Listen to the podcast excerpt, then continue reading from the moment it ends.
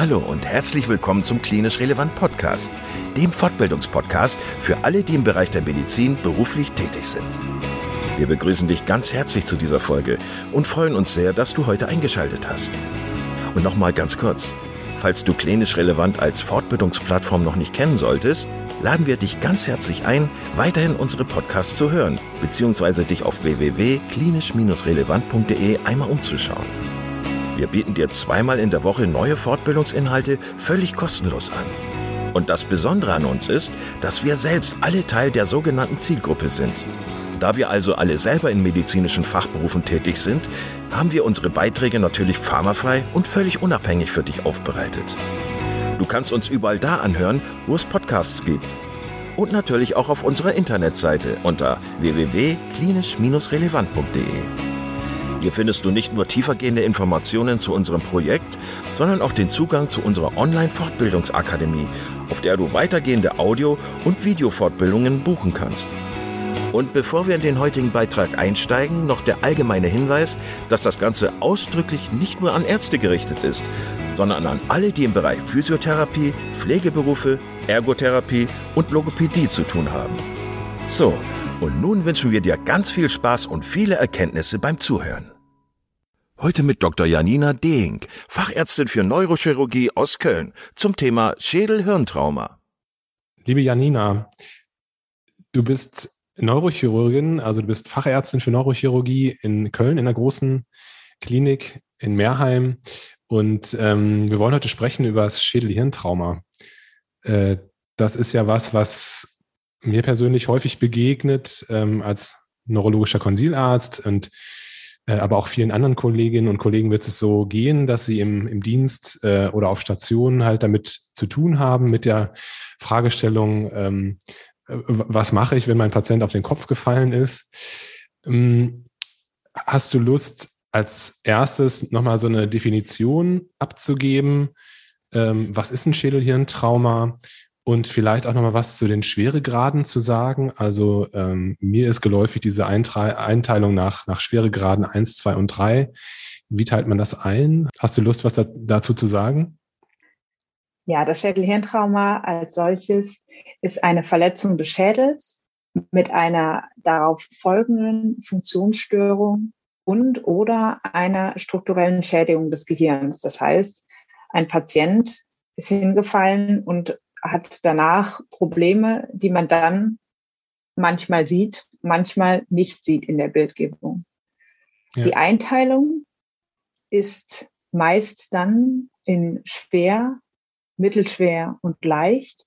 Und das wiederum richtet sich nach dem Wert auf dem Glasgow Coma Scale, also nach der Bewusstseinslage.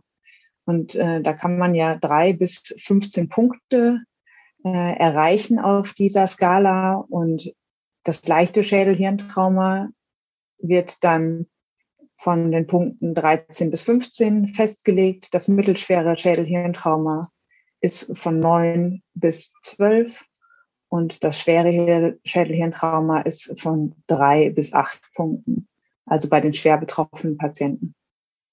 Was ähm, fließt da nochmal rein in den äh, GCS für diejenigen, die das vielleicht nicht so häufig benutzen? Welche Kriterien Der, fließen da rein? Ja, die beste Reaktion Bezug, in Bezug auf verbale ähm, Antwort, mhm. ähm, motorische, beste motorische Antwort und Augen öffnen auf spontan oder auf Ansprache oder gar nicht. Mhm. Oder auch schmerzhaft. Das ist ja Teil der Notarztdiagnostik. Ne? Auf den Notarztprotokollen ist das ja immer Teil der, der Ersteinschätzung. Ähm, okay, das heißt, die Schweregrade teilt man anhand des GCS ein. Ähm, das heißt, du würdest dich dann auf die Einschätzung äh, des Notarztes verlassen, beziehungsweise wahrscheinlich auch nochmal eine eigene Einschätzung vor Ort dann treffen, wenn der Patient dann vor dir liegt oder sitzt. ja, auf jeden Fall. Das ist ja schon fast so eine Blickdiagnose. Ja. Ähm, man geht in den Raum rein oder der Patient kommt zu einem rein, je nachdem, wie es jetzt ist. Und wenn ja. man ihn anspricht und ihm einmal zuwinkt, äh, kann man schon fast schauen, wie er darauf reagiert, außer ähm, er ist durch was anderes beeinflusst. Aber durch eine kurze Interaktion mit dem Patienten lässt sich eigentlich schon fast immer der GCS bestimmen. Bevor wir zur äh, klinischen Untersuchung nochmal kommen, ähm, was würdest du sagen, was sind so äh, typische ähm, ja, Altersverteilungen, was sind typische äh, Patienten, welche Vorerkrankungen haben die, ähm, wenn es um Schädel-Hirntraumata geht? Ja, Schädel-Hirntrauma gibt es im ganzen Alter, im ganzen Lebensspektrum. Äh, die ganz kleinen Kinder, die leider vom Wickeltisch fallen oder auf dem Spielplatz hinfallen, gibt es. Dann ähm, das jugendliche Alter, in dem die Menschen riskanter leben und äh, durch äh, Sportverletzungen ein Schädelhirntrauma erleiden. Im mittleren Lebensalter gibt es dann wieder weniger Schädelhirntrauma. Und dann ähm, bei älteren Patientinnen und Patienten, ähm, die einfach zum Teil durch Bagatellstürze sich doch schon auch ein schweres Schädelhirntrauma zuziehen können. Ja, also in meinem Alltag sind es insbesondere geriatrische Patienten, die einfach gangunsicher sind, die Polyneuropathien haben, äh, die Erkrankungen haben wie Parkinson oder äh, ähnliches und ähm, ja natürlich auch von der von der Muskulatur nicht mehr so ausgestattet sind, von der von der ähm, ähm, vom Gleichgewicht nicht mehr so gut zurecht sind. Das sind die Menschen, die ich dann häufig sehe, wenn die wenn die gestürzt sind. Ähm, was ich sonst noch häufig sehe, sind halt intoxikierte Patienten, äh, also Alkoholintoxikationen, die auf den Kopf gefallen sind, äh, Drogen. Genau. Ja, das ist leider ähm, auch eine große Gruppe und das sind die, die dann natürlich ähm, schwer zu beurteilen sind. Alleine aufgrund der Intoxikation kann man sie nicht ordentlich beurteilen und kann dann nicht sagen, ob das Schädelhirntrauma jetzt ein schweres ist aufgrund der Schwere der Verletzung des Gehirns oder aufgrund äh, der Intoxikation. Deshalb ist bei den Patienten auch eigentlich immer oder nicht eigentlich, sondern es ist immer eine CT-Bildgebung notwendig, weil man den Patienten ja nicht beurteilen kann. Ja, das ist ein guter Tipp. Ja. Ähm, was ist so wichtig zu fragen in der Eigen- oder Fremdanamnese, was so dann den Hergang der, des Schädelhirntraums betrifft? Gibt es da so Sachen, wo du sagen würdest, das muss man auf jeden Fall wissen? Ja, ich möchte natürlich wissen, ob es ein Patient ist, äh, der von einer großen Höhe gefallen ist oder ob der einfach aus dem Stand gefallen ist, ähm, ob es ein Autounfall war. Und da würde ich dann gerne das Geschwindigkeitsdelta zwischen den Autos zum Beispiel wissen, um zu wissen, ob es nur ein leichter Ruß war oder doch ein Hochrasanztrauma auf der Autobahn zum Beispiel. Ähm, Körperverletzung ist ja letztendlich auch eine Form von Schädel-Hirntrauma. Das heißt, im Rahmen dessen möchte ich wissen, äh, ob man vielleicht weiß, was auf den Kopf aufgetroffen ist, falls etwas aufgetroffen ist. Dann ist der initiale Verlauf auch wichtig. Hatte der Patient direkt eine starke Bewusstseinsminderung oder ist der konstant gleich geblieben? Ist er vielleicht sogar noch mal aufgeklärt? Ähm, und hat er sich erbrochen initial, kam es dann auch zu einer Amnesie. Dann muss man natürlich anders überlegen, als wenn der Patient eigentlich konstant klar war. Mhm. Und ähm, wahrscheinlich wirst du auch nach äh, Vorerkrankungen fragen. Ähm, genau, ich denke mal, so die Demenz ist ja so ein bisschen so ähnlich dann wie bei einem Patienten, der intoxikiert ist. Also die Anamnese ist ja dann häufig sehr erschwert, ähm, so dass man dann auch so ein bisschen im, im Dunkeln tappt, äh, dann möglicherweise die Angehörigen äh, kontaktieren muss, um zu fragen, wieso vorher der Zustand war. Ja, ähm. genau. Für uns äh, sind natürlich blutverdünnende Medikamente immer in gewisser Weise Red Flags. Das heißt, äh, sobald wir irgendwie einen Anhalt äh, dafür haben, dass der Patient blutverdünnende Medikamente einnimmt, egal in welchem Lebensalter, würden wir ein, eine Bildgebung vom Kopf durchführen ähm, wichtig sind sonst als Vorerkrankungen die von dir eben angesprochene Parkinson, Alkoholismus, dementielles Syndrom. Ähm, wir möchten wissen aber auch, ob der Patient einen Diabetes mellitus hat, ob er Nieren erkrankt ist, einfach um ein ganzes Bild vom Patienten zu bekommen. Wichtig ist natürlich auch zu wissen, nicht für die Akutsituation, aber um das Ganze einschätzen zu können, ob es sich um einen Patienten handelt, äh, der vollkommen selbstständig war oder ob es ein Patient war, der eigentlich leider schon lange im Pflegeheim lebt und da aus dem Bett gefallen ist. Das ändert die Situation ja doch grundlegend. Ja, wahrscheinlich auch im Hinblick auf äh, Vorsorgevollmacht, ähm, Patientenwillen, äh, was Operationen möglicherweise dann betrifft. Ne? Genau ja. so. Ähm, können wir dann nochmal sprechen über die körperliche Untersuchung? Also wie untersuchst du die Patienten? Worauf würdest du Wert legen, äh, insbesondere wenn du jetzt neurologisch und auch körperlich untersuchst? Ja, die normale neurologische Untersuchung würde ich jetzt erstmal starten, wie gesagt, äh, mit der Einschätzung des GCS. Also einmal den Patienten ansprechen und schauen, wie er dann reagiert, ob er adäquat reagiert, ob man die Sprache doch vielleicht nicht verstehen kann. Das ähm, ändert dann ja die Punktzahl äh, bei der 1-Skala des GCS. Dann äh, die beste motorische Reaktion, ob er da Aufforderungen befolgt oder äh, einfach nur Strecksynergismen zum Beispiel äh, bietet, ob die Augen spontan geöffnet werden oder nicht. Ähm, das ist äh, die Erfassung des GCS erstmal. Dann ist die Pupillenreaktion für mich wichtig, ob eine Anisokorie vorliegt, ob ähm, die Pupillen reagieren. Da ist vielleicht einmal als Einschub wichtig zu sagen, dass eine Anisokorie bei einem wachen Patienten längst nicht so relevant ist wie eine Anisokorie bei einem bewusstlosen Patienten. Und bei einer Anisokorie bei einem wachen Patienten hilft es, den Patienten zu fragen, ob er diese Anisokorie vielleicht schon vorher hatte. Dann spart man sich ganz viel Schreck, weil viele, vor allem ältere Patientinnen und Patienten werden dann sagen, ja, da bin ich schon an den Augen operiert worden. Und dann äh, muss man sich nicht über das schwere Schädelhirntrauma Gedanken machen. Dann äh, schreite ich fort mit der neurologischen Untersuchung, indem ich äh, schaue, ob der Patient den Armhalte, Beinhalteversuch gut durchführen kann, einmal den Reflexstatus erheben und eine orientierende neurologische Untersuchung mit Hirnnervenstatus ähm, und auch äh, Finger-Nasen-Versuch zum Beispiel je nachdem, wie natürlich der Zustand ist. Wenn das jetzt ein Polytrauma-Patient ist und der Patient vital medizinisch gefährdet ist, würde man die Untersuchung kürzer halten, um dann schnell ins CT zu kommen, wobei man das natürlich auch machen kann, während die Kollegen der anderen Abteilungen den Patienten stabilisieren. Mhm. Das mit dem äh, mit der Anisokorie, genau, das äh, das habe ich auch schon oft miterlebt, dass äh, die Kollegen mich ganz aufgeregt angerufen haben, dass der Patient, der vollkommen bewusstseinsklar war und vollkommen orientiert war, kein Trauma hatte, dass der dass der eine Anisokorie hatte, die natürlich dann einfach äh, angeboren oder äh, durch eine Augenoperation entstanden ist. Ähm, Klar, aber ich meine, im Zweifel sollte man es natürlich trotzdem ernst nehmen und äh, weiter abklären. Ähm, die neurologische Untersuchung, klar, die, die gehört dazu.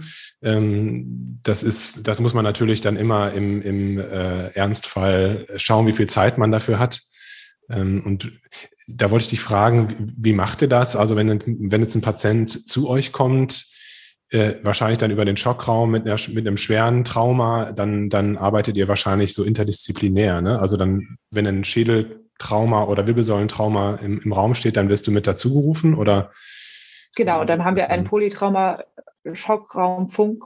Das heißt, wir werden alle vorher alarmiert, äh, wann der Patient äh, erwartet wird. Dann sind wir alle da und dann kommt der Patient in Notarztbegleitung herein, entweder mit, wird vom Helikopter gebracht oder äh, mit dem Rettungswagen wird dann reingefahren, dann wird der Patient vorgestellt und dann arbeiten wir uns alle an dem ab, gehen die ABCDEs durch, ähm, unter, ja, unter dem Schockraumleader, der das eigentlich alles immer koordiniert, im Blick behält.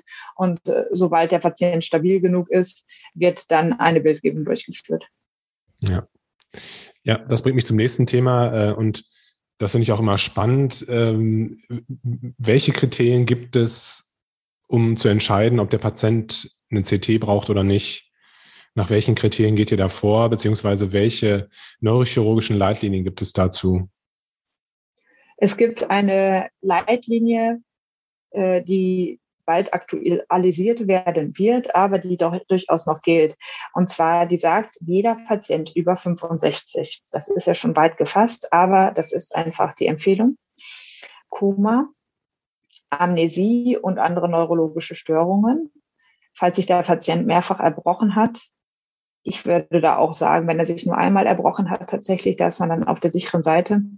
Wenn es zu einem Krampfanfall gekommen ist, wenn es äußerliche Zeichen einer Schädelfraktur gibt, das äh, würde man dann zum Beispiel diese Raccoon's Eyes nennen, also ähm, Brillenhämatome unter den Augen oder auch ähm, Austritt von ähm, Blut aus den Ohren, aus der Nase, ist man auf der sicheren Seite, wenn man eine CT-Bildgebung des Schädels macht. Äh, wenn sich der Verdacht auf eine Liquorfistel ergibt, also klare Flüssigkeit aus der Nase oder aus dem Ohr austritt, wenn es einen Hinweis auf eine Gerinnungsstörung gibt, wenn der Patient starke Kopfschmerzen angibt oder wenn er intoxikiert ist, sei es mit Alkohol oder Drogen und dadurch nicht beurteilbar ist. Und das Trauma ist natürlich auch entscheidend, wenn es ein Hochenergietrauma war, also ein Sturz aus einer sehr großen Höhe oder ein äh, Karambolage auf der Autobahn, sollte man auch eine CT-Bildgebung durchführen. Das heißt, das ist eine sehr weit gefasste Empfehlung. Ähm, das ist, das ist, glaube ich, gut, dass man so eine weit gefasste äh, Empfehlung getroffen hat. Im Zweifel würde man wahrscheinlich immer eine CT-Untersuchung machen. Was ich interessant finde, ist, dass, dass das Alter auch eine Rolle spielt, also über 65, dass das schon alleine erstmal ein Kriterium sein kann, zu sagen, man, man macht ein CT.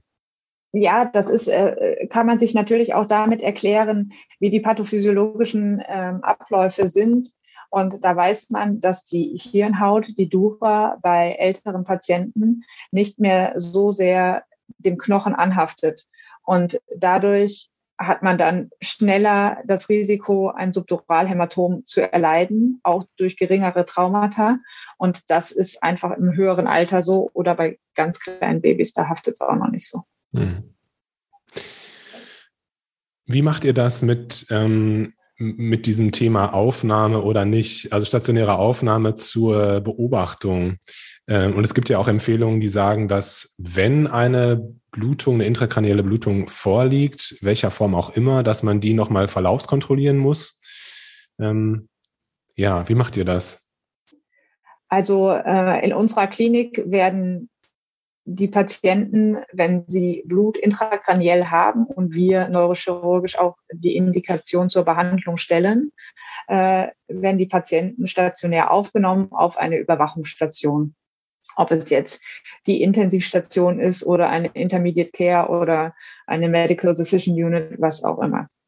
Die Aufnahme ist auch von der Deutschen Gesellschaft für Unfallchirurgie für 24 Stunden empfohlen, was ja vielleicht auch für die DRG-Abrechnung interessant ist, weil manchmal ist das sogar ein Gedanke, dass äh, deshalb Patienten nicht aufgenommen werden, weil das äh, ja unverhältnismäßig ist. Naja, letztendlich wird es empfohlen und deshalb, ähm, man weiß auch, warum es empfohlen wird. Es gibt die Entwicklung, dass Patienten im Verlauf schlechter werden, auch wenn sie initial nur eine kleine Blutung hatten.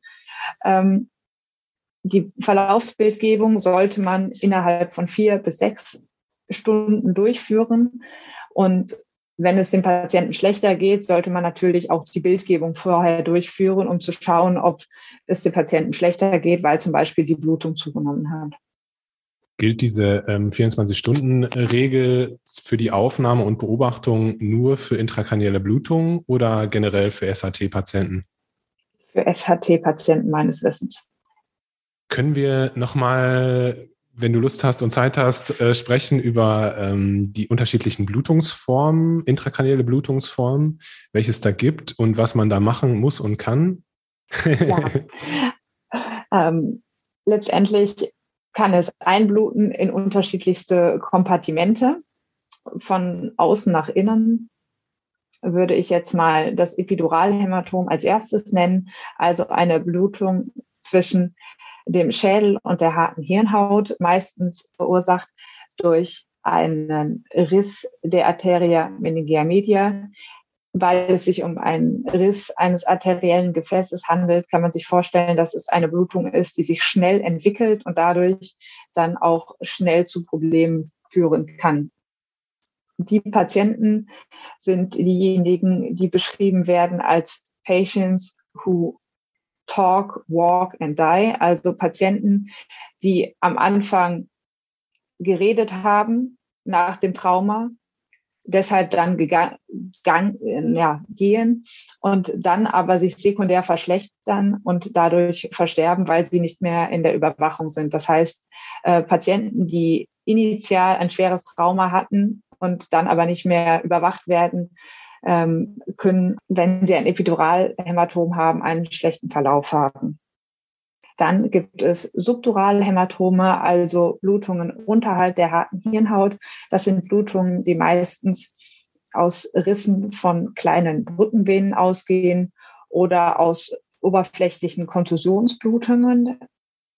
Dies sind eher Sickerblutungen, die dann langsam an Größe zunehmen und äh, eher langsamer Probleme machen. Manchmal sind die aber auch schnell da und äh, können auch schnell zu einer Bewusstseinsminderung führen. Dann gibt es die traumatische Subarachnoidalblutung, also Blut, das sich gleichmäßig über dem Gehirn verteilt unter der Arachnoidea.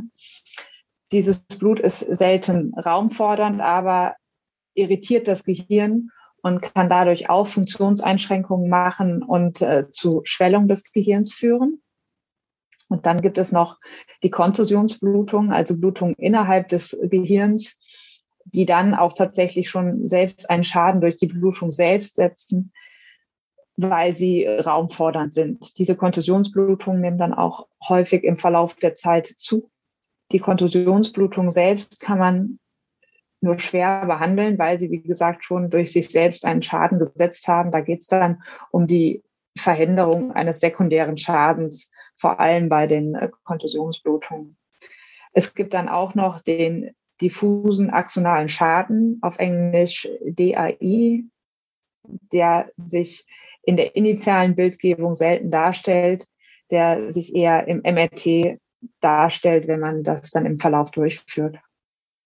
Mhm. Wie sieht das, also wie sieht das therapeutisch aus bei den unterschiedlichen Blutungsformen? Wie ist das Management bei diesen Blutungsformen? Kannst du da noch kurz was zu sagen? Klar.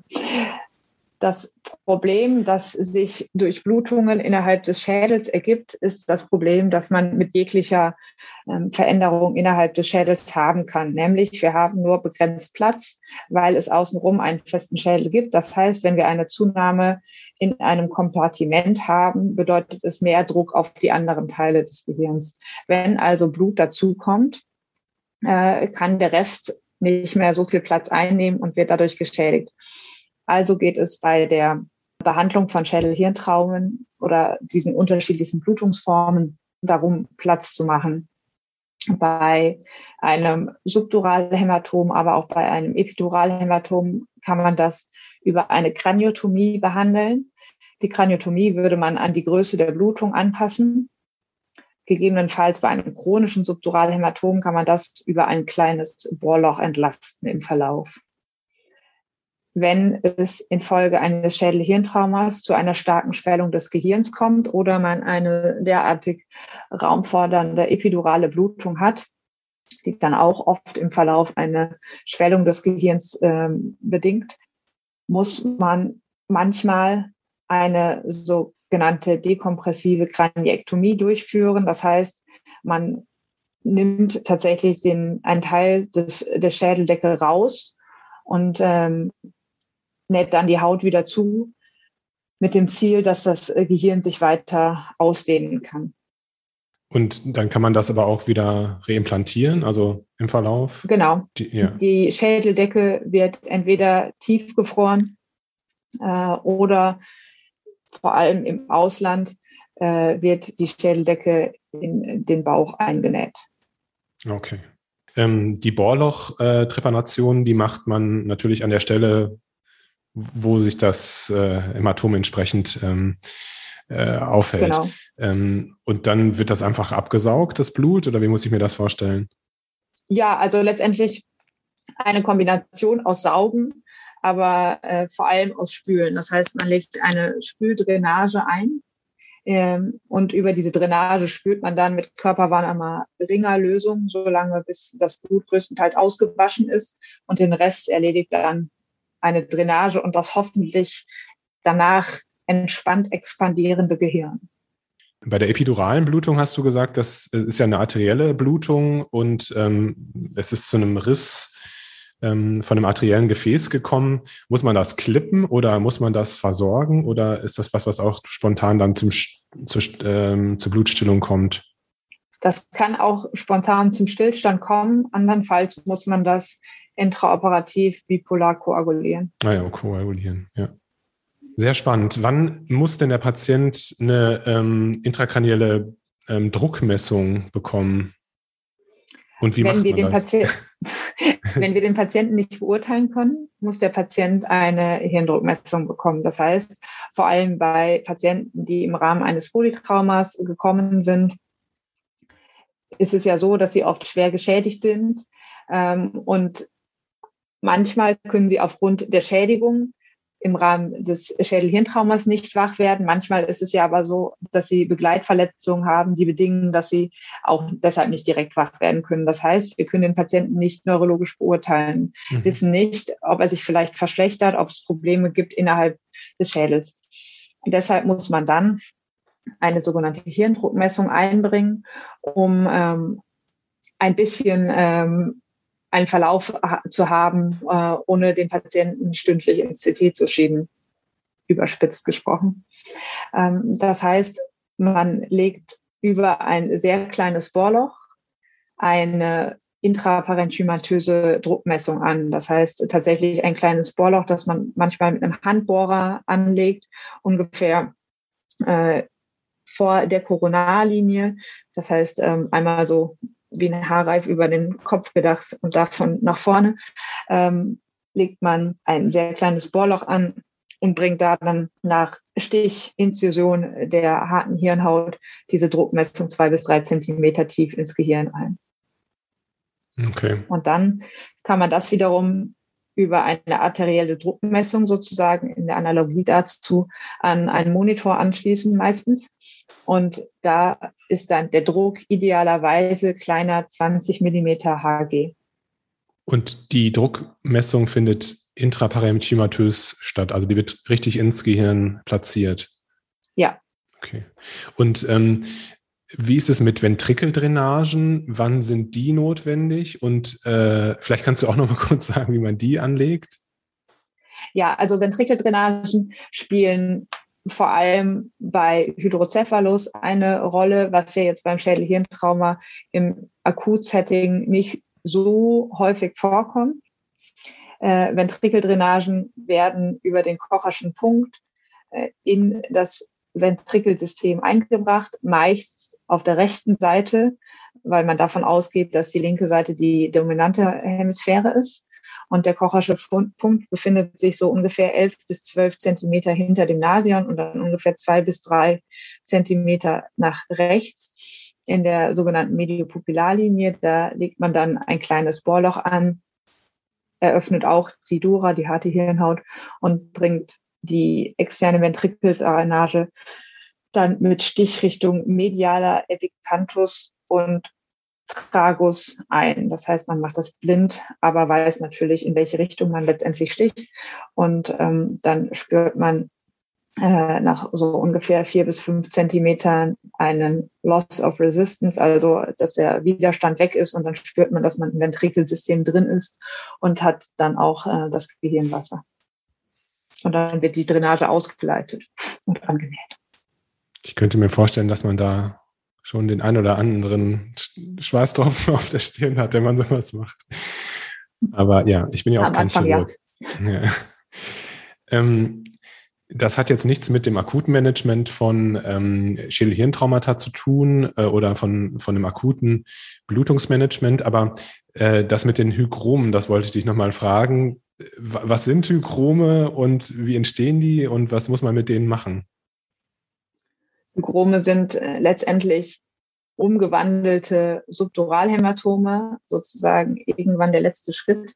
Ähm, die muss man behandeln, wenn sie symptomatisch sind, was natürlich so ein bisschen schwer ist, weil Subduralhämatome und Hygrome irgendwie so ein Chamäleon sind. Die machen alles und nichts. Ähm, und die entstehen durch den onkotischen Druck ähm, des Restbluts mit den äh, epiduralen Venen. Okay, das ist so eine galertartige Flüssigkeit oder wie muss man sich das vorstellen? Nee, die ist ziemlich klar. Äh, die ist ziemlich äh, flüssig. Also eine Flüssigkeit, festig. richtig, okay. Das heißt, die können, wenn man die entlasten muss, dann kann man die einfach auch absaugen. Genau, das ist das gleiche wie bei einem Subduralhämatom letztendlich.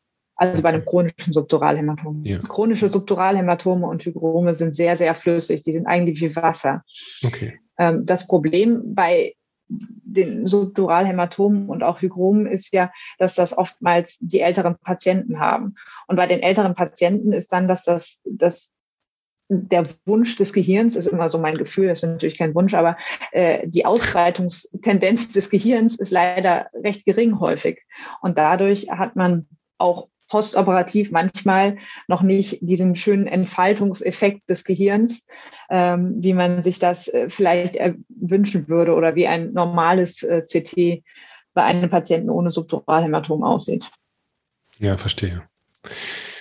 Ja, Janina, ich glaube, du, ich, jetzt habe ich dich genug gelöchert. ich habe dir ganz viele Fragen gestellt. Ähm, das Einzige, was mir vielleicht gerade noch auf der, auf der Zunge liegt, ist äh, das mit der ähm, Antikoagulation und ähm, äh, Thrombozytenaggregationshämmern. Wie macht ihr das? Also wenn ihr Patienten jetzt habt, die eine intrakranielle Blutung, welcher, welcher Art auch immer, haben, dann werden diese Medikamente ja natürlich pausiert. Ähm, wie, wie geht ihr vor? Also wann setzt ihr die wieder ein? Ähm, Gibt es da irgendwie so ein bisschen so Richtlinien? Ähm, wie ist es mit Thromboseprophylaxe? Wie geht ihr da vor? Individuell. Individuell naja, dementsprechend äh, als erstes wird erstmal alles pausiert. Dann ja. muss man natürlich den schmalen Grad gehen, weil die Patienten haben ja einen Grund, warum sie diese Medikation haben. Ähm, aber erstmal sollte man es alles pausieren. Dann ähm, machen wir Verlaufskontrollen und entscheiden dann anhand dieser Verlaufskontrollen, äh, ob man am nächsten Tag zumeist mit einer ähm, prophylaktischen Antikoagulation wieder starten kann. Und dann muss man davon abhängig, wie sich die Blutung darstellt, überlegen, ob man die vorbestehende Medikation wieder aufnehmen kann. Okay, es gibt keine Faustregeln. Äh, natürlich, klar, das muss man immer individuell entscheiden. Ja. Ja, genau. Janina, tausend Dank. Ich, äh, Gerne. ich habe viel gelernt. Ich hoffe, die äh, Zuhörer Zuhörerinnen und äh, Zuhörer haben das auch getan. Ich bin mir mal sicher. Und ähm, ja, ich wünsche dir noch ganz viel Erfolg auf deinem, auf deinem weiteren Weg als Neurochirurgin und habe mich sehr gefreut, äh, dich kennenzulernen und ähm, mit dir zu sprechen heute. Vielen Dank. Danke dir. Vielen Dank, dass du heute wieder zugehört hast und unser Gast gewesen bist. Wir hoffen sehr, dass dir dieser Beitrag gefallen hat und du etwas für deinen klinischen Alltag mitnehmen konntest. Wenn dem so sein sollte, dann wie immer gerne der Aufruf, teile doch diesen Podcast mit deinen Kolleginnen und Kollegen, damit auch andere davon profitieren können. Und du darfst uns natürlich auch eine positive Bewertung bei Apple Podcasts hinterlassen.